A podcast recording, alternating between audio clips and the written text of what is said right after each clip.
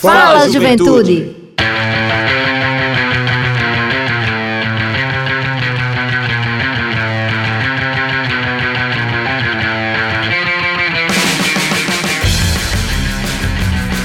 Boa noite, boa noite, Juventude Paraibana, muito boa noite. Está entrando no ar o seu programa, o nosso programa, o programa de toda a juventude da Paraíba, o Fala Juventude.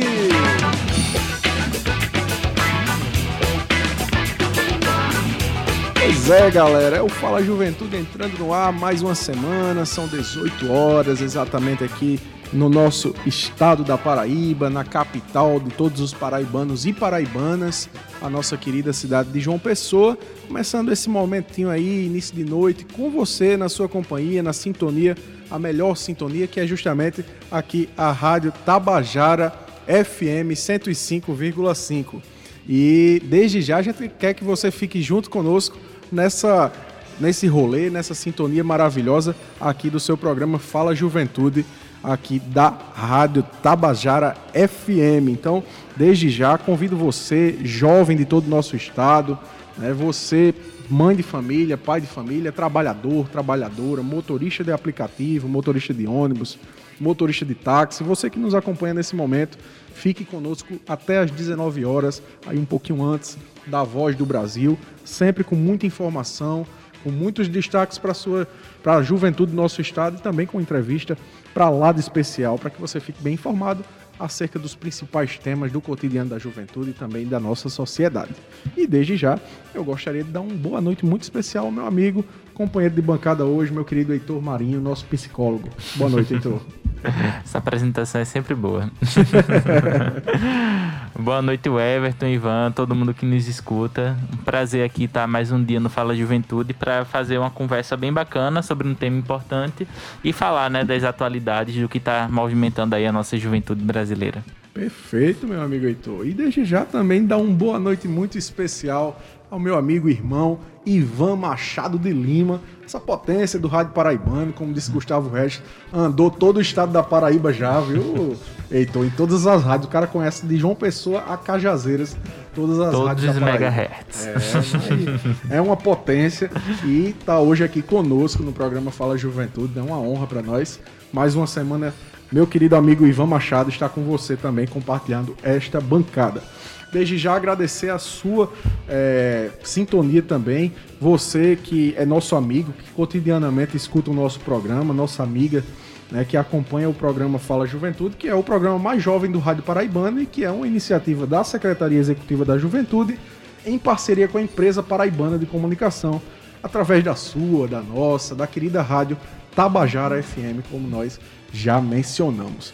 E meu amigo Heitor, a gente estava falando sobre novidades, sobre destaques para a juventude, e não seria diferente. Hoje nós também trouxemos alguns destaques para a nossa juventude, a começar pelo dia, né? um dia muito importante, Sim.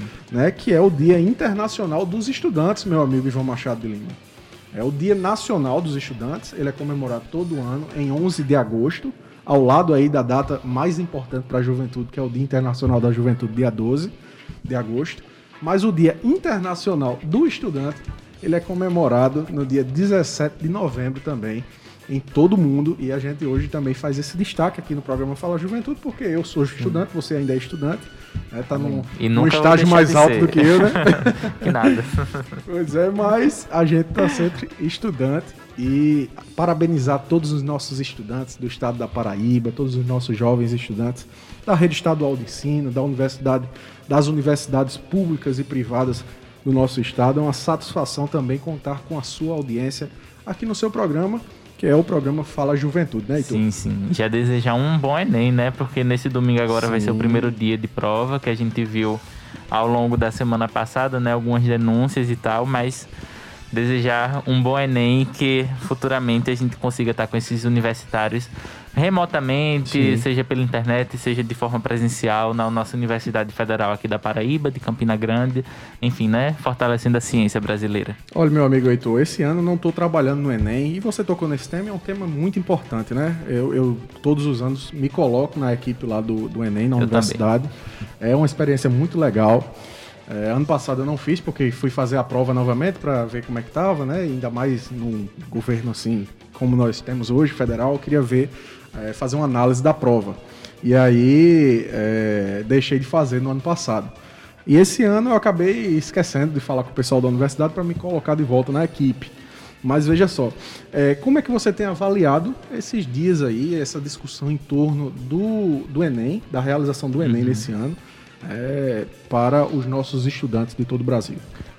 Sinceramente, de forma triste, né? Porque a gente sempre faz uma campanha de uma educação sem amarras, sem censura, e a gente vê o órgão que gera o maior processo seletivo no Brasil fazendo abusos psicológicos, assédio morais sobre os servidores para impedir que a prova traga temas entre muitas aspas polêmicos, porque são temas da realidade, então não tem nada de polêmico nisso, a gente está em contato com isso cotidianamente. Então acho que é só mais uma forma de tentar fazer com que as pessoas não pensem, né? Porque afinal de contas, o que é, por exemplo, Wagner Moura comendo acarajé numa ocupação do MST gera mais revolta das pessoas do que o pessoal correndo atrás de um caminhão de lixo para comer. Pois é. E na fila do osso para comer também. Então, Acho que é muito nesse caminho, né? De criar uma falsa simetria. Sim. E eu estava lendo justamente uma notícia do G1, né? Eu abri aqui justamente para a gente dar uma olhadinha, falando a, a, respeito da repercussão em torno de uma declaração do presidente Jair Bolsonaro, na qual ele declarou que o Enem iria ter a cara do governo. Isso gerou uma grande repercussão nas redes sociais, nos grandes jornais do nosso país. E depois o presidente Jair Bolsonaro ele declarou que, na verdade, ele não viu as provas, né, uhum. que não tem a mão do governo. Ele voltou atrás né, na declaração que ele havia feito. E aí, às vésperas do, da realização do grande exame nacional do ensino médio.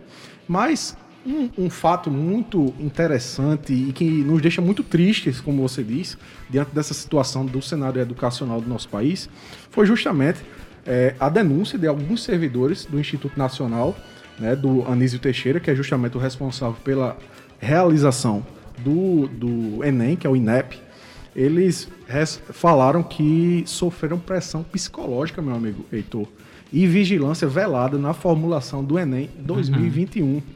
E aí diz o seguinte, ó, que nessa, na semana passada esses servidores é, foram sofreram essa agressão justamente para que evitassem escolher questões polêmicas que eventualmente incomodariam o governo. 37 deles entregaram os seus cargos no INEP. E o exame uhum. esse ano vai ser realizado, como você disse, no é, fim de semana próximo. Então, é, para a gente é muito triste, porque. Muito. A preocupação maior com a prova trazer questões, de novo, entre aspas, polêmicas, polêmicas. ao invés da grande evasão da universidade, do ensino precarizado, ainda mais pela pandemia, Sim. pelo fato de que mais de 70% das crianças não têm três refeições diárias.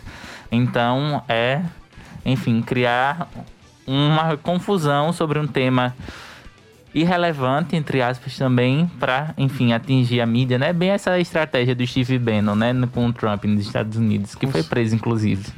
pois é, né? Pois é. Então é isso, é, é, a gente traz esse cenário da, do, do, Enem, né, no país. É, eu, eu e você e todos os nossos jovens que, de alguma maneira, militaram no movimento estudantil, né, tem justamente essa visão de defesa da educação e de, da própria realização do Enem como um patrimônio né, da Sim. educação do país, porque o Enem foi criado é, e ele, ele é um marco né, na, na, história do nosso país no que diz respeito à inclusão de jovens no ensino superior, nas universidades, né, o acesso desses jovens, principalmente jovens negros, que inclusive é um dos grandes problemas que ainda é, incomodam é, hum. parte da sociedade, essa parte elitista da nossa sociedade, que não queria ver justamente o filho do pobre, o negro, é, tendo acesso ao ensino superior do nosso país. Então, a gente sempre faz questão de fazer essa defesa e, nesse momento, repudiar esse tipo de atitude, essas questões que pois estão é. envolvendo justamente a realização. Para que não se normalize o absurdo, né? É Exatamente. É Mas a Paraíba, ela caminha num caminho diferente, viu, meu amigo Heitor Marinho? Porque a gente também tem notícia boa no que diz respeito à educação no nosso estado. O programa Jovens Embaixadores abriu nesta quarta-feira as inscrições para a edição 2022 do programa. Neste ano, até 50 estudantes da rede pública de todo o Brasil, com perfil de liderança e um forte espírito empreendedor, serão selecionados para um intercâmbio de três semanas nos Estados Unidos, entre os meses de maio e junho de 2022. Durante o período, os estudantes participarão de oficinas sobre liderança, empreendedorismo e visitas às escolas, projetos de empreendedorismo social e reuniões com representantes do governo, bem como outras atividades relacionadas ao tema do programa. Eles também visitarão projetos de empreendedorismo jovem e farão apresentações sobre o Brasil, meu amigo Ivan Machado, lá nos Estados Unidos. As inscrições, né, elas seguem abertas até o, até o dia 9 de fevereiro de 2022 e podem ser feitas por meio do site oficial do programa, que é o www.jovensembaixadores.org.br. Vou repetir para você: www.jovensembaixadores.org.br. Na Paraíba, a Secretaria de Estado da Educação e da Ciência e Tecnologia é a instituição parceira da Embaixada dos Estados Unidos no Brasil para a execução do programa Jovens Embaixadores. Então, você que nos escuta, que faz parte da rede estadual de ensino, não deixe de se candidatar a uma dessas vagas. É uma oportunidade muito importante de você conhecer uma nova cultura, né, de você Sim. ter acesso é, a, a, um programa de qualidade né, feito pelo governo americano e que com certeza trará um, um diferencial muito importante na educação e até para que você influencie aqui, né, meu amigo Heitor? Traga. Nesses currículos, né? Exato, no seu currículo, no meio onde você vive, como protagonista, trazer as experiências que você adquiriu lá fora através desse programa, assim como é com outros programas do governo, Giramundo e outras experiências de intercâmbio, você traga também aqui uma coisa muito interessante para o povo da Paraíba. Coisa boa, pena que já passei da idade. pois é. Diga aí, Heitor, e tem mais novidade para a juventude? Conta tem sim. Um evento online da USP vai explicar a carreira de cientista para as meninas de 13 a 16 anos. O evento Vai Ter Ciência promove diversas atividades em dois sábados, no dia 27 de novembro e no dia 4 de dezembro. Ele pretende incentivar as garotas de 13 a 14 anos a conhecer mais sobre as áreas das ciências. Podem participar alunas do oitavo ou nono ano do ensino fundamental ou do ensino e do ensino médio, que devem fazer inscrição até o dia 25 de novembro ou até o preenchimento das vagas. O evento é totalmente gratuito e contará com diversas atividades, além de palestras e realizações de atividades online, de forma que, com que os estudantes possam conhecer um pouco do cotidiano da vida de uma cientista. A participação será por meio de plataformas de videoconferência e quem tiver inscrito receberá o link para assistir às transmissões. O evento também vai ter Libras. O evento o Vai Ter Ciência na, o Vai Ter Menina na Ciência é realizado pela Escola de Artes, Ciências e Humanidades da Universidade de São Paulo, em parceria com a Pró-Reitoria de Graduação da USP, com coordenação de Cátia Honório, Rosana Vargas e Roseli Ibernon. São dois sábados, do dia 27 ao 4 de dezembro. Deixa eu ver se eu consigo aqui o link para se inscrever. Ah, é pelo Simpla, só pesquisa lá, Vai Ter Menina na Ciência 2021. Muito bacana também, né? Tudo de graça. Tudo de graça pela Isso. USP. Isso. Excelente. Aí para se inscrever no Simpla, vai terminar na Ciência 2021. A idade das meninas é qual? É só para repetir? 13 aos 16 anos. Perfeito. Olha só que oportunidade legal. Mulheres na ciência, meninas na ciência. Também Sim. uma excelente oportunidade para você, minha querida jovem, que nos escuta nesse momento, se candidatar a uma dessas vagas, participar né, desse importante Exato. programa. Já mandar e... um abraço aqui para a professora Mirleide Dantas, ah, né, que claro. participou aqui do nosso programa sobre mulheres na ciência. Sempre nos escuta, né? Uma hum, pessoa hum, muito boa. querida e que a gente fica muito feliz também aqui com a sua audiência, professora Mirleide. E para a gente vir para mais aqui para Paraíba, né, meu amigo Heitor, a gente também está realizando a Secretaria de Estado da Juventude, Esporte e Lazer do Governo do Estado algumas viagens pelo interior agora. É, são cerca de 14 viagens nesse período aí, no início, final de novembro e início de dezembro, é, em algumas cidades estratégicas onde estão instalados núcleos temáticos para a gente implantar o Plano Estadual Decenal de Políticas Públicas para a Juventude. A ideia ah, é que a gente boa. entregue esse documento, né, que está feito a muitas mãos com as juventudes do nosso estado, ao governador, ao presidente da Assembleia Legislativa e à própria sociedade a partir do ano de 2022, principalmente aí no mês de março ou abril de 2022. Então, é, a gente está ouvindo gestores nesse momento, está se reunindo com jovens dos principais movimentos de juventude das cidades aqui do estado, em parceria com o Fórum de Gestores de Políticas Públicas para a Juventude, que é o FORJUVE, a quem eu também mando um grande abraço aos gestores que nos acompanham aqui no programa Fala Juventude, e dizer que amanhã nós estaremos na cidade de Monteiro, né, de Cabaceiras e também é, na sexta-feira na cidade de Soledade, viu? Oh, coisa boa. É, e eu apresentando o trabalho do mestrado. E é. eu já ia lhe chamar, rapaz, foi uma, uma Nem pode. pra gente. e esse, esse projeto todo que a gente está realizando, né, que é muito legal e vai ser um marco para juventude do nosso estado, ele vai ser implementado entre 2022 e 2032. Como eu disse, é um plano decenal que vai Muito nortear bom. as políticas públicas para a juventude do nosso estado. Então, fazer parte desse processo também nos deixa muito felizes.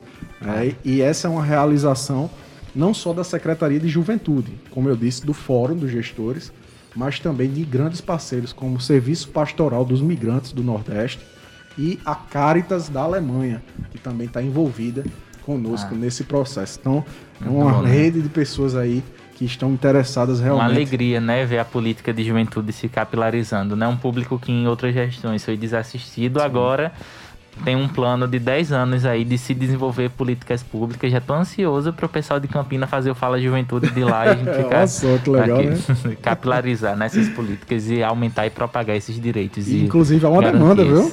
Que o pessoal oh. do interior fica perguntando, e o Fala Juventude não veio pra cá, não? Vamos levar, né?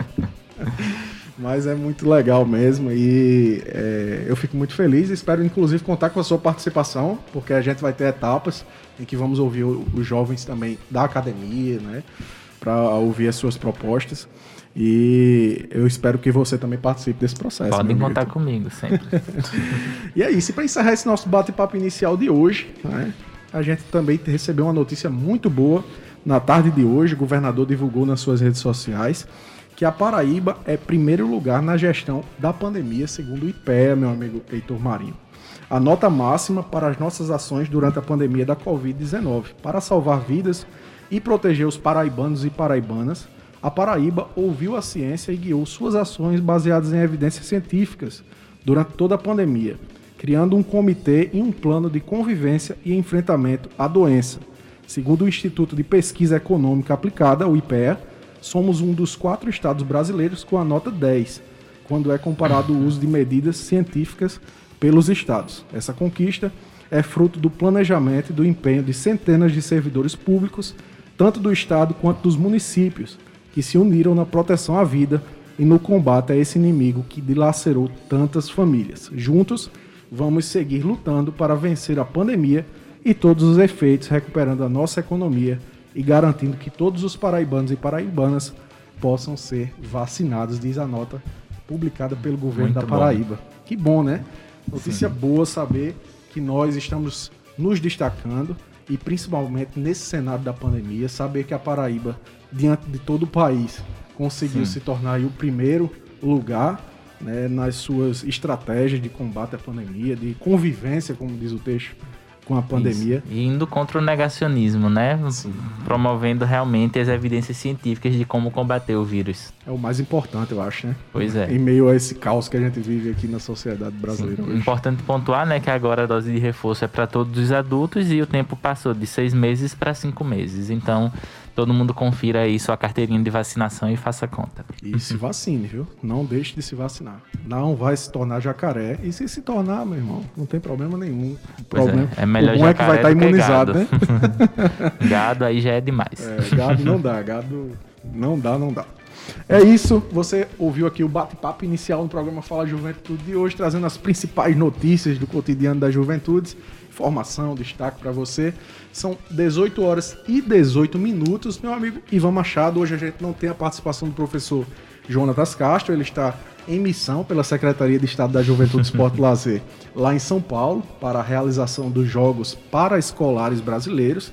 Então hoje a gente não vai ter esse momento do Paradesporto, né? mas nós vamos ter nesse momento, antecipar um pouco, a participação dos nossos jovens da Escola Francisca Ascensão Cunha, do projeto A Cultura Taon, que é uma parceria entre o grupo Maracastelo, a Universidade Federal da Paraíba e também a Escola FAC, lá dos bancários. Meu amigo Ivan Machado, coloca pra gente ouvir um pouquinho aí do que esses jovens trouxeram para nós.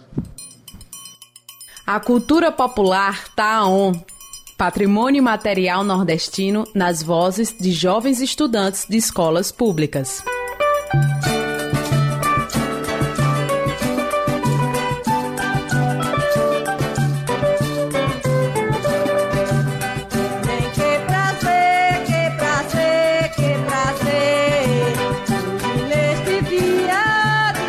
A Lapinha é uma manifestação popular que celebra e conta atos natalinos. Seu nome é uma referência ao local do nascimento de Jesus, que seria uma lapa, um tipo de caverna.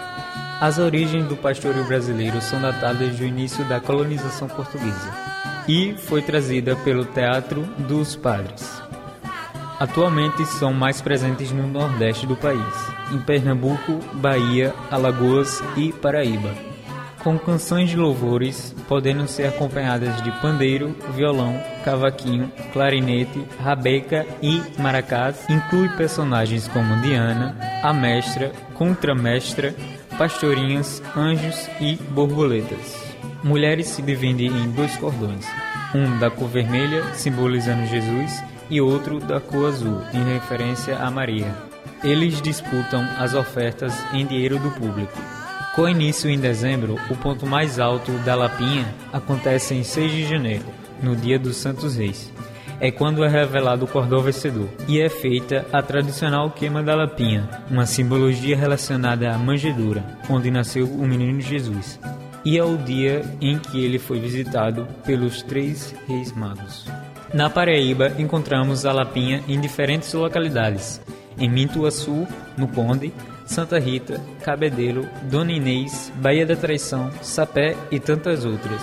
Informou o aluno Guilherme Medeiros, estudante do primeiro ano da Escola Cidadã, Francisca Ascensão Cunha, AFAC, fazendo parte do projeto A Cultura Taon.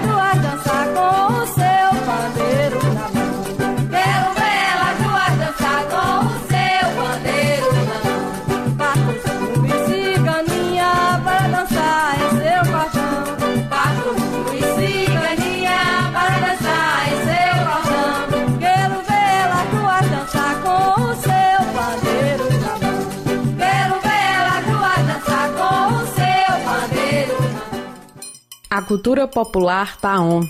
Uma parceria entre o Ponto de Cultura Maracastelo, o Núcleo Dica, a Escola Cidadã Integral e Técnica Francisca Ascensão Cunha e a Rádio Tabajara. Viabilizado pelo edital Prolicem UFPB 2021. Quando você ouve, você sabe. 105,5. Tabajara FM. Fala, juventude. É isso aí, muito obrigado aos jovens da Escola Francisca Ascensão Cunha, a professora, é, que também tem se dedicado muito nesse projeto da Cultura Taon, nossa querida professora Ângela. Muito obrigado pela parceria aqui com o programa Fala Juventude, com a empresa paraibana de comunicação. Excelente, né, Heitor? Você, eu acho que foi a primeira oportunidade de ouvir esse, esse quadro, trazendo um pouco de cultura popular para nossa Muito juventude. bacana, né? E mantendo a cultura do maracatu viva nessas crianças que vão com certeza propagar para outras pessoas que estão ao redor delas. É muito bom isso. Sem dúvida. E já são 18 horas e 25 minutos. O pessoal tá um pouco já aí querendo saber quem é o nosso convidado de hoje, Heitor. Mas antes disso, eu vou trazer mais uma informação aqui. É, para você, jovem do nosso estado, mais um destaque que o programa de bolsas Iniciativa Jovens Líderes da América, do ILAI, é, patrocinado pelo Departamento de Estado dos Estados Unidos, está em busca de jovens empreendedores de todo o Brasil para participar de um programa de seis semanas focado na área de empreendedorismo comercial e social em 2023, lá nos Estados Unidos da América. O ILAI leva jovens líderes promissores da América Latina, Canadá e Caribe a cada ano para os Estados Unidos para expandir as suas habilidades de liderança e empreendedorismo e suas redes de contatos por meio de workshops de desenvolvimento de habilidades e oportunidades para aprender a trocar experiências com seus pares lá no exterior. As inscrições serão aceitas até o dia 13, até às 13 horas do dia 1 de dezembro. As inscrições serão aceitas até às 13 horas do dia 1 de dezembro de 2021 e para se inscrever basta você acessar o site ilai.state.gov barra fellowship barra ilai.state.gov barra fellowship barra é o link para você poder acessar, fazer sua inscrição e também fazer parte desse programa importante de empreendedorismo para a juventude aí no exterior. Também, como diz a própria matéria, né, ter uma rede maior de conhecimento, de contatos, é, para com certeza é, colocar aí o seu sonho em prática daqui para frente, né? Com bolsa, né? Muito bom aqui a gente tá trazendo esses projetos que incentivam realmente a internacionalização e, enfim, o fomento às nossas lideranças aqui, jovens da Paraíba. Pois é, e sem mais demora, meu amigo Heitor, eu gostaria que você já falasse para nossa juventude qual é o tema do nosso programa de hoje, quem é o nosso convidado especial desta noite. Certinho. Hoje o nosso tema é a saúde integral do homem e o nosso convidado é, graduando em é graduado em medicina pela Elan Cuba, médico de família e comunidade pela UFPB, terapeuta familiar sistêmico e professor da graduação de medicina da FCM AFIA. Possui, possui pós-graduação também em cannabis medicinal. Boa noite, professor Marcos Bosqueira. É um prazer ter você aqui hoje no Fala Juventude para falar sobre esse tema tão importante, né? Não só no mês de novembro, mas todo ano com a gente. Perfeito. É, boa noite a todas e todas que nos escutam, que nos ouvem neste momento. É um prazer, agradeço demais a oportunidade de estar aqui no Fala Juventude, na Rádio Tabajara, podendo contribuir e levar um pouco mais de informação nesse momento que a gente vive, que a informação e a ciência a gente tem que pôr acima de tudo, literalmente, para que a gente possa levar cada vez mais com segurança essa informação que a população tanto necessita. Excelente, doutor. Boa noite, seja bem-vindo. É, me chamo Everton. É uma honra recebê-lo também aqui no programa Fala Juventude. E desde já, como de costume, a gente sempre gosta de fazer com que os nossos convidados abram o seu coração, fala um pouco da sua vida, da sua trajetória. Como é que o doutor Marco Bosqueiro, Bosqueiro, né? Isso? Exato. É, se tornou médico? Conta um pouquinho para nossa juventude um pouco da tua história. Tá, então vamos lá. Eu sou natural de Limeira, São Paulo. Eu nasci, morei até os 23 anos. Aí eu ganhei uma bolsa, né? Vocês estavam falando em bolsa aqui, agora não, até, até agora também. E eu ganhei uma bolsa de estudo, fui fazer medicina em Cuba onde eu passei seis anos e meio. Aí depois eu retornei, conheci minha esposa lá, Renata Lira, ela é pessoense. E aí eu vim para João Pessoa numas férias, gostei muito e decidi que era o lugar que eu queria me estabelecer assim que formado. E graças ao programa Mais Médicos pelo Brasil, do governo federal, do programa da, da presidenta Dilma, eu pude ingressar no programa, mesmo não tendo ainda meu CRM na época, né? Porque a gente tinha um outro tipo de registro, que era RMS, que era dado pelo Ministério da Saúde e que possibilitava a gente trabalhar do mesmo jeito que vários é, intercambistas, entre eles os mais conhecidos, os cubanos, né? Ficaram aqui no nosso país trabalhando durante o período do Mais Médico. E logo depois eu consegui, estando no programa Mais Médico, fiz a revalidação, consegui passar pela Federal do Rio Grande do Norte, por, por onde eu fiz a minha revalidação. E depois continuei no Mais Médico e logo em seguida ingressei aqui pela UFPB na residência de Medicina de Família e Comunidade. Fiz um curso paralelo também de terapia familiar sistêmica e nesse meio tempo eu me encontrei um pouquinho na questão da, da medicina canábica, que é um, é um futuro que está no presente já. É o futuro acontecendo. E para mim isso é a nova revolução da medicina desse século. Né? É, o professor Siddhartha Ribeiro sempre gosta de frisar que a, do mesmo jeito que a penicilina esteve para a medicina no século passado revolucionando, a maconha terapêutica estará para a medicina da mesma forma revolucionando também a medicina nesse século 21. E hoje também é, estou trabalhando como professor e médico do sistema prisional aqui do Presídio Silvio Porto, na cidade de João Pessoa. Muito interessante, né? Tem uma trajetória bacana aí, viu? Sim, né? Tão direto, tão objetivo, foi ótimo. É, não, e a gente vai perguntar a ele daqui a pouco, mas antes vamos Cada tocar ponto. um pouco nesse tema aqui que a gente trouxe para discutir no programa Fala Juventude, que é justamente a questão da saúde integral do homem. A gente, é, claro, atende a um público que é a juventude, doutor, jovens de 15 a 29 anos, e obviamente é, os jovens não passam por aquele exame né, que os homens, é, a- eu acho que a partir dos 40 anos, não sei se eu pode me corrigir, é, estão fazendo, que é o exame de próstata. Mas a gente teve a ideia, o Heitor disse, não, vamos discutir um pouco sobre a saúde integral do homem, para além da questão da, da próstata, né, do exame de próstata, saber mesmo, porque muitas vezes os homens não se cuidam, não querem ir ao médico, não tem diversos preconceitos, e a gente trouxe essa discussão hoje aqui para o Fala Juventude para justamente eh, desmistificar algumas coisas, informar a respeito de outras. E a gente gostaria, desde já, que o senhor falasse um pouco a respeito dessa campanha e de sua visão acerca do Novembro Azul. Tá certo. É, novamente eu agradeço a oportunidade por a gente estar falando nesse momento, né? Eu fiquei muito feliz com o convite quando falou que era da saúde integral do homem. Porque normalmente o que a gente tem visto um pouquinho é uma, uma propaganda em cima da partes do corpo do homem, partes do corpo da mulher, né? Principalmente Outubro Rosa, Novembro Azul.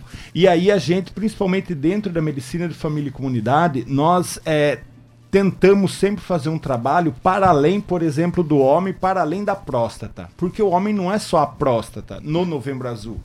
Então a gente sempre tentava trazer, é, fazer uma ação, literalmente, com os homens da comunidade, que é bem complicado o homem aceder à unidade de saúde da família, o homem ir lá no postinho. Normalmente, quem é mais frequente é a mulher, isso a gente tem é, absoluta certeza, e é só estatisticamente tu vê os atendimentos, a quantidade de homens que são atendidos e a quantidade de mulheres, né? E aí o que, que acontece? Quando a gente está falando essa questão da saúde integral do homem, por que, que é importante a gente tocar nesse assunto, né? Pra gente e depois a gente vai falar da juventude também. Mas agora nessa questão específica que tanto tange ao homem acima dos 40, 45 anos, que fala que tem que fazer passar pelo toque retal para poder fazer o exame da próstata, né? Mas não é só isso. E muitas vezes a gente tem que tentar conversar, a gente tem que entender o porquê que aquele homem tá ali. Porque às vezes ele vai, só que o fato dele estar ali para pegar uma requisição ou fazer um exame, muitas vezes é algo que tem por detrás daquilo que ele quer colocar algo, já que ele não vai, ele quer falar alguma coisa. Então é sempre importante a gente fazer essa captação. Saber, por exemplo, como que está a pressão arterial. Toma algum medicamento? Porque a gente tem muitas pessoas, muitas mesmo, que são hipertensas, só que não tem um controle, não faz o uso adequado do medicamento. E não é só, não basta só o medicamento. Tem hábitos e estilos de vida. E a gente tem que trabalhar isso para além da medicação. A medicação é importante, mas ela é um tripé, quando eu falo assim, que eu coloco em tripé, que a medicação é um, a alimentação é outro e exercício físico é outro. E a gente tem que trabalhar isso junto, falando especificamente da hipertensão, mas a gente podia entrar na diabetes também, que é outra questão também que muitos homens não gostam de tocar, porque daí vai entrar medicamento, vai ter que deixar e a gente vai conversar sobre aquela questão da bebida, seja ela cervejinha ou não, A gente vai conversar sobre os hábitos de vida, sobre a forma e o que ingere, a forma que ingere. Né? E a quantidade é, exponencial que nós estamos tendo de obeso de forma geral na população, e isso vem causando também uma certa preocupação, porque a gente sabe que a obesidade ela vem trazendo junto algumas doenças junto com ela, né? Hipertensão, que é a pressão alta, diabetes, aumento do colesterol sanguíneo, sedentarismo. E aí, quando a gente vai trabalhar com esses homens, hoje, nesse momento, né? E vocês, eu estava escutando vocês falarem sobre a questão da pandemia, a questão que a Paraíba foi. É, é, foi um exemplo né, para o Brasil nessa questão, recebeu a, a maior nota como Estado de forma geral. Isso é importantíssimo para que a gente siga trabalhando contra a pandemia, no sentido de temos que nos vacinar, temos que usar máscara. Só que, para além disso, durante a pandemia, nesse processo que muita gente teve que ficar dentro de casa e muita gente ainda segue, principalmente a gente vê ainda, apesar de ter as três vacinas, já vários idosos não estão saindo de casa com medo a gente vê que tem uma, uma afetação na saúde mental dessas pessoas também. E a gente não sabe ainda o quanto isso vai ser de, é, assim não tem como ainda a gente quantificar, mas a gente tem certeza que isso vai ser uma onda muito grande de acesso à saúde de forma geral, mas focando a saúde mental. Porque a gente está vendo as pessoas, nós estamos vendo as pessoas em sofrimento mental por N questões que passaram na pandemia. Seja que perderam algum parente próximo, algum conhecido, que isso aí não vai ter volta, infelizmente, mas seja na questão do medo que passaram, tiveram que ficar preso dentro de casa, que não sabia o que ia acontecer e infelizmente foi necessário, que a gente precisava disso para conter uhum. muito o avanço dos casos. E a gente sabe que isso aí foi importante mas isso hoje vai ter, ou já está tendo e vai continuar tendo um reflexo. Uhum. Então, quando a gente fala da saúde integral do homem, eu gosto de ir para além da próstata. Da mesmo jeito, eu estava dando uma aula para os estudantes da graduação é, ontem, né? Uma aula teórica, e eu falava sobre a questão do órgão genital masculino. E quando a gente fala da próstata, não é só a próstata que a gente está vendo ali. Tem outras questões que envolvem também o aparato genital masculino, para além da próstata. E o Novembro Azul é o momento da gente poder fazer essa conversa e não ficar apenas em um mês. O homem tem que se cuidar diariamente, do mesmo jeito que qualquer outra pessoa, que nós temos que cuidar da nossa família. E agora eu te pergunto, nós estamos muito associados, no, nós estamos cada vez mais pensando em uma coisa específica. Só que a gente sabe também que muitas vezes um dos maiores cânceres que, que tem uma certa atribuição, que tem uma certa prevalência em homem, é o de próstata, certo? Uhum. Mas também é o câncer pulmonar, devido ao cigarro. Então a gente tem que conversar sobre o cigarro também. Nós temos que conversar. Mas vocês sabem, é, ou já ouviram falar, um dos cânceres hoje que mais cresce em homem, não o que mais é, não o mais comum, mas o que mais cresce, é o, é o câncer peniano. E sabe por que a gente tem um aumento do número de câncer de pênis? Por mais higienização. E isso não serve só para quem vai fazer ou pensa fazer o exame da próstata. Isso serve inclusive para a juventude que a gente está falando, porque a gente tem que ter uma higiene pessoal, higiene íntima com os nossos órgãos sexuais. A gente tem que poder saber limpar, enxugar, saber que depois de relação a gente tem que lavar, saber que no banho a gente tem que lavar, depois tem que enxugar. E a gente está falando de uma coisa tão simples mas é um número crescente no homem de câncer hoje é o câncer de pênis. Então, nesse sentido, a gente tem a obrigação de trazer essa informação e levar isso adiante para buscar Sim. cada vez mais a forma como a gente pode, mas que essa informação chegue e que a gente não minimize a saúde do homem a um órgão que é a próstata. O homem é muito mais que isso, do mesmo jeito que a mulher é muito mais do que é cérvico uterino e mama. A mulher é muito mais do que isso. Da mesma forma que o homem também é muito mais do que apenas um órgão. Então, nós temos que olhar o homem, o ser humano, na sua magnitude, o indivíduo como um todo, porque não tem como a gente separar. O organismo é completamente integrado. Uhum. Né? E a gente cada vez mais está vendo isso, e a questão da medicina canábica traz muito essa questão também com os seus endocannabinoides, que a gente pode abrir uma sessão para outro momento para falar só sobre isso, mas é totalmente integrado, é todo organismo. Então, se é todo organismo, nós temos que trabalhar a saúde do homem também, muito para além da próstata. Também temos que trabalhar essa questão, mas para além dela, nós temos que dar uma atenção mais integral, literalmente, a esse homem, principalmente se ele vem até a gente buscando uma orientação. É o momento que a gente tem de fazer promoção, prevenção, para evitar cada vez mais que a gente só fique toda vez na curação, no tratamento, na curação e no tratamento. Sim. Se a gente colocar prevenção e promoção, com certeza a gente vai conseguir diminuir muito mais os custos e ter um sistema de saúde público e eficaz cada vez mais. Muito bom, professor.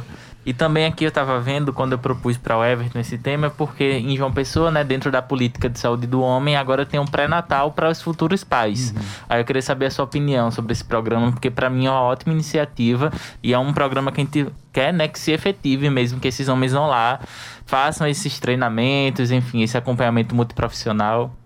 É, é, isso aí é excelente. Eu, eu acho que é um momento que a gente está humanizando um pouco mais a questão do, do momento da mulher, que ela vive muito sozinha nesse momento por mais que a gente esteja junto, nós homens, quem vai gerir, quem vai parir, quem vai dar de amamentar é exclusivamente a mulher. Mas nós temos as nossas cargas que temos que também estar junto, temos que estar apoiando, né? No caso, o pai da criança ali tem que estar junto, tem que estar apoiando para poder dar um suporte para essa pessoa, no caso, essa gestante. E aí, quando a gente fala assim de fazer um pré-natal compartilhado, parece até uma coisa assim, nossa, olha, agora vai, vai acontecer algo que nunca uhum. aconteceu.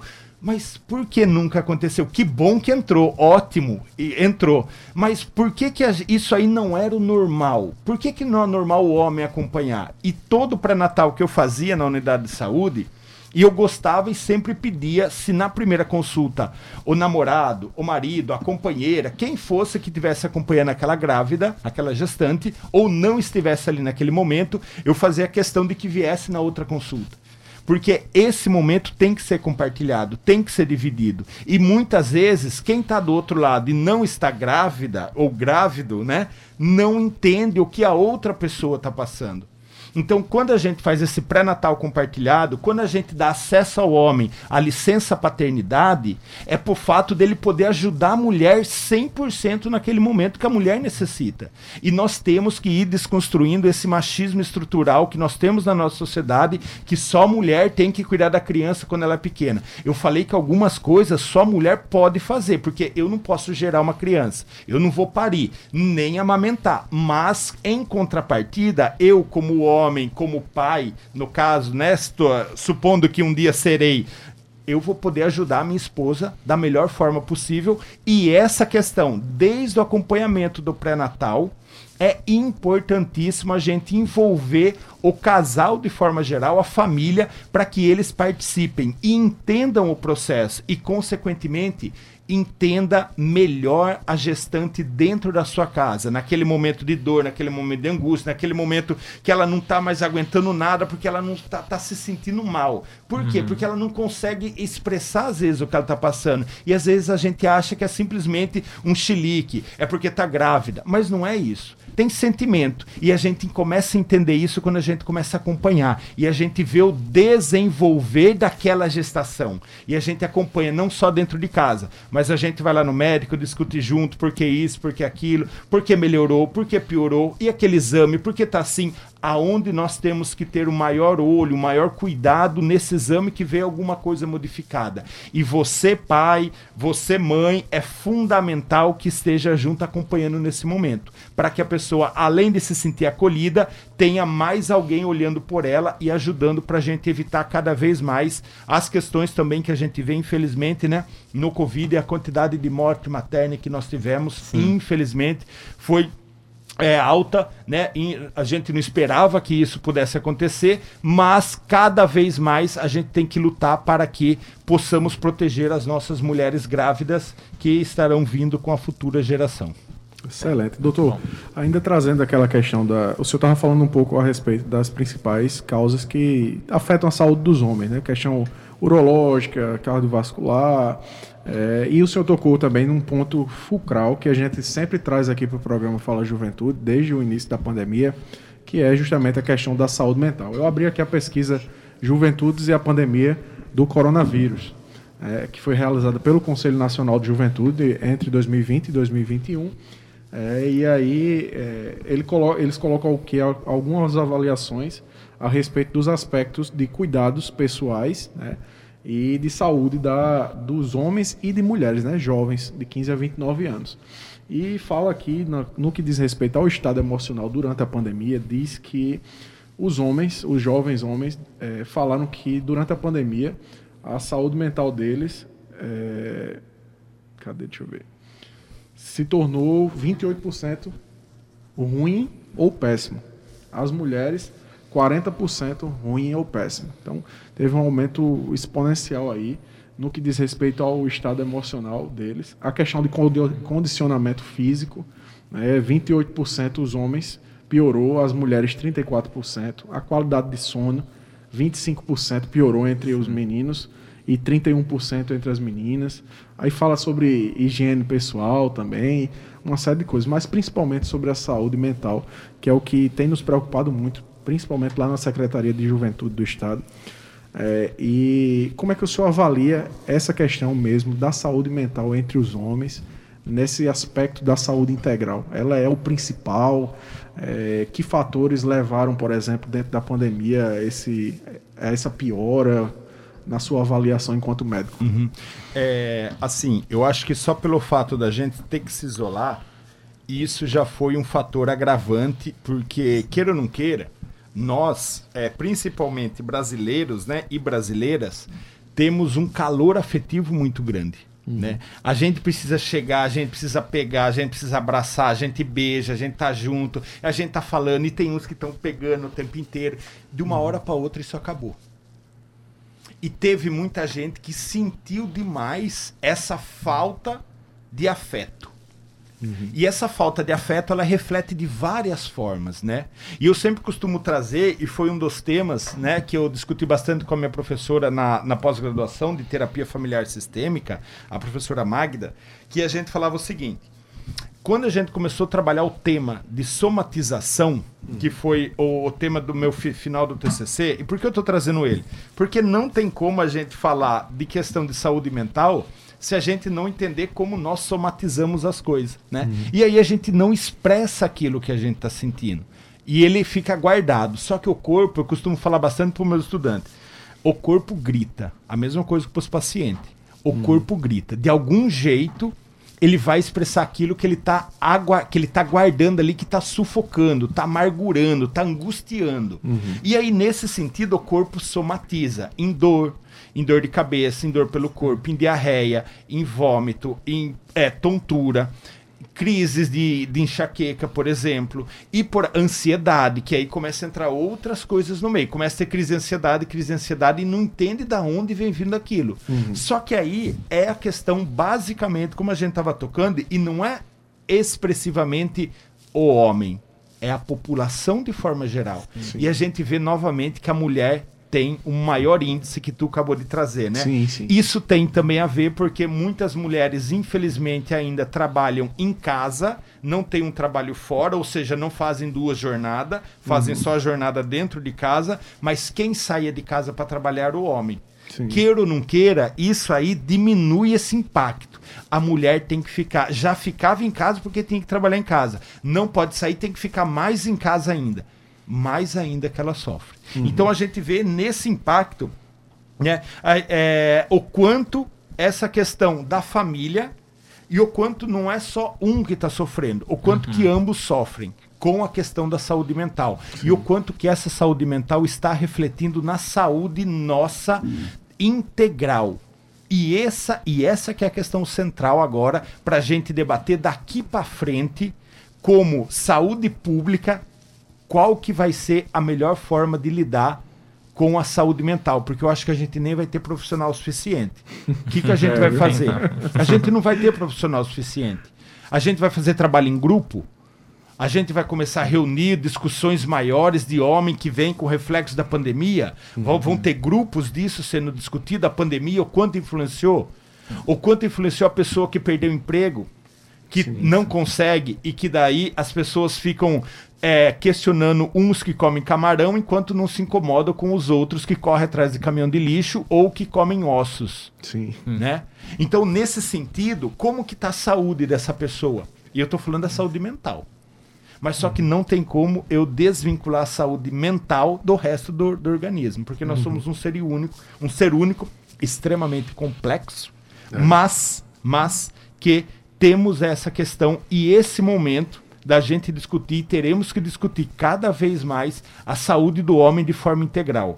E agora se faz necessário a gente fazer uma discussão sobre a saúde mental das pessoas nesse momento de apaziguamento. Não vou nem falar é, saindo do Covid, porque a gente não sabe, né? Então nem vou chamar nada, mas eu vou dizer assim: nesse momento que a gente está conseguindo controlar essa pandemia, Sim. né? Estamos, pelo menos aqui, a gente está vendo alguns bons resultados, mas nesse momento, qual que vai ser a nossa iniciativa agora para poder cuidar da saúde mental das pessoas? E isso de forma geral. E a gente tem que cuidar, porque a gente precisa dessa população para estar do nosso lado, para estar trabalhando, para estar levando a cidade, o estado, o país, né? E estar levando a nação adiante. Só que a gente precisa dar uma retaguarda para essas pessoas também, porque elas estão em sofrimento. Ter 28% de homens, quase 40%, por volta de 40% de Sim, mulheres, é muita coisa. Que, e a- isso as pessoas falando, e aquelas que estão em sofrimento e nem sabem o que é sofrimento mental. É, e, e era isso que eu estava observando, né? E queria lhe perguntar, será que esses 28% é, e essa disparidade aí, 28%, 40% das mulheres, será porque que os meninos, os jovens homens, eles não quiseram, não se acharam aí o, o fortão, Tá o que não gênero, sofre, né? o que não... É, porque tá inclu, A incluso naturalização da essa, masculinidade. essa né? questão É também, né? Sem dúvida, não, não, não, não tem como tirar, né? Porque assim, ó, quando a gente fala na questão da, da masculinidade, do machismo tóxico, né? Isso aí tá, é um processo em desconstrução. Eu sou machista em desconstrução, um homofóbico em desconstrução, um racista em desconstrução. Desconstrução. Porque a gente cresceu ouvindo isso e eu via como fosse natural. Só que hoje eu tenho consciência de que não é e o quanto pessoas sofreram por causa disso. Sim. Só que a gente sabe ainda que muita gente não quer falar que tem problema de saúde mental, que está depressivo, porque acha que isso aí não é coisa de homem, por assim dizer. Né? Mudou muito. Mas a gente vê muitos homens negando que estão doentes, porque não, eu não fico, eu estou- eu tô bem o tempo inteiro. Não, eu não fico doente. Como assim não fica doente? Sim. Nós somos feitos de carne, osso, sangue, sentimento.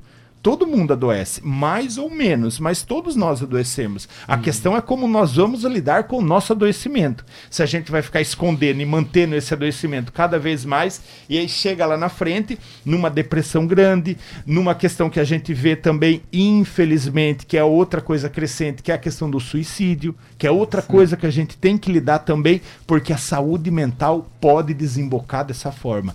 E aí é uma coisa grave né? Perder uma vida por causa de um problema de saúde mental é muito grave que a gente não conseguiu segurar isso. Mas aqui a gente não tá para achar culpado. A gente tá para tentar melhorar e ver de que forma a gente pode ajudar a trabalhar essa saúde mental dessa população que está em sofrimento. Com certeza. Muito bom.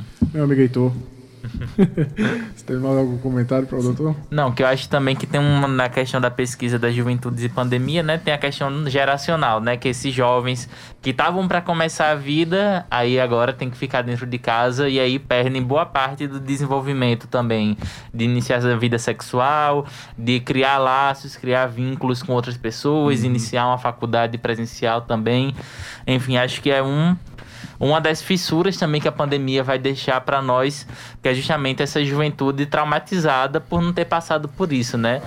E eu acho que é muito bom essa discussão sobre a masculinidade, sobre também porque esses meninos, esses jovens ainda podem criar esse background emocional, né? Eles estão na geração deles, já nasceram dentro desse processo de desconstrução, dentro dessas discussões, então eu queria que o senhor falasse sobre isso. É, não, é... eu acho interessante, né? Porque quando eu atendo alguns jovens, e não é comum, mas eu atendi uma, uma jovem faz o quê? Um mês mais ou menos, que ela tinha assumido a sua, a sua, a sua sexualidade, né? Era, é, era é uma mulher trans, né? Sua identidade de gênero. Exato. E aí, é porque eu tava pensando se era mesmo. Porque, eu tava, porque às vezes eu tenho que ficar, não, será que é? Porque, eu te, porque às vezes eu me confundo, então eu tomo até cuidado para falar. Estamos em, em alguns... desconstrução. Tá. E aí era uma mulher trans, né? Exatamente, que ela, ela, tinha, ela tinha se assumido jovem.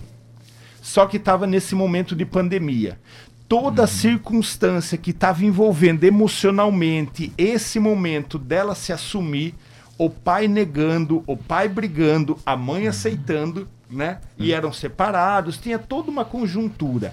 E o quanto isso influía diretamente, porque aonde ela tinha essas relações era na escola, porque ela tinha pessoas que ela se via como do grupo dela, pessoa que ela se identificava. Sim. De repente isso acabou também. Aí volta é. a ficar isolado. Aí volta a ficar isolada. Como fica a cabeça dessa jovem depois? Como fica a cabeça desses jovens de forma geral? Que eles estão crescendo e a gente e não é a gente querer aceitar, gostar ou não. A questão é, a gente tem que aceitar o que vem vindo, a gente respeita, eu respeito, você me respeita e a gente na base do respeito a gente vai construindo a sociedade. Só que a gente sabe também que essa juventude a que estava pré-ingresso em universidade, a que estava pré-ingresso no mercado de trabalho, a que estava pré-ingresso numa viagem, quem poderia fazer para fazer um intercâmbio, como vocês citaram algumas oportunidades aqui, isso foi ceifado. E aí ficou um hiato, ficou um buraco na vida, um buraco entre aspas, porque assim, isso a gente não recupera mais, hum. né? E isso empurrou para frente a vida dessa pessoa e durante dois anos, talvez, ela não conseguiu fazer o que ela achava que ela ia fazer a melhor coisa que a gente pode fazer agora. Onde parou? O que, que a gente pode retomar? E esses laços afetivos que a gente vai poder voltar. A menina que eu acabei de dizer tá na, na escola, agora começou a escola novamente, voltou e lá reúne novamente o seu grupo. Isso é um lugar de, para ela, um lugar de afeto e um lugar de acolhida. Isso é hum. importantíssimo para a uhum. gente poder debater o que ela quer dali para frente porque ela volta, ela consegue estar novamente num lugar que ela se sente seguro, que ela se sente confiante para debater algumas questões e, consequentemente, essa questão que ficou, ficou.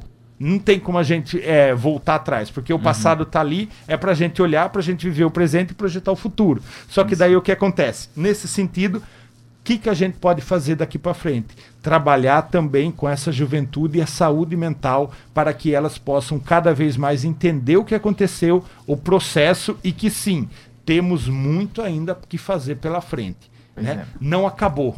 A gente está aqui, muito obrigado, conseguimos passar, que bom que passamos, estamos passando por essa pandemia, mas agora a gente tem que ver de que forma a gente vai poder ajudar, melhorar e de uhum. tudo poder é, fazer um pouquinho diferente do que vinha sendo feito. Pois é, um bate-papo muito bom, rendendo bastante né, aqui sobre saúde do homem, da juventude. Doutor, a gente gostaria de lhe agradecer por estar conosco aqui. É tão curtinho, né? O programa Fala Juventude tem muita coisa. É, esse bate-papo é muito legal. Com certeza nós vamos trazê-lo novamente para falar sobre os outros temas que o senhor já mencionou no início, né, da, da questão canábica e tal, que eu acho que é extremamente importante de, de respeito à nossa juventude. Então, mais uma vez, muito obrigado, muito viu, doutor? Obrigado. Perfeito. Eu que agradeço a oportunidade e a gente está aberto a novas é, entrevistas que a gente pode vir aqui num bate-papo. Agradecer ao programa Fala Juventude, agradecer a cada um e a cada uma de vocês que estiveram nos ouvindo e também a essa oportunidade de estar aqui na Rádio Tabajara nesta noite de quarta-feira. Pois é, agradecer aos nossos ouvintes, a Heitor Marinho, que estava na escuta conosco, e agradecer a nossa diretora presidente da empresa paraibana de comunicação da EPC Nanagar 6, ao diretor de rádio e TV da EPC Rui Leitão, ao gerente executivo de Rádio Fusão Berlim Carvalho, trabalhos técnicos meu amigo Ivan Machado de Lima, podcast do Fala Juventude, meu amigo Cal Nilma, música de abertura banda Pau de Darem Doido, Roteiro e apresentação, Everton Corrêa e Heitor Marinho. Direção do programa, eu, seu amigo Everton Corrêa. Até quarta-feira que vem. Deixar uma frase para você da semana do médico Hipócrates, que era o médico grego, diz o seguinte, abre aspas, Antes de curar alguém, pergunte se ele está disposto a desistir das coisas que o deixam doente. Fecha aspas. Vamos embora. Um grande abraço, um beijo no coração. Fala, juventude.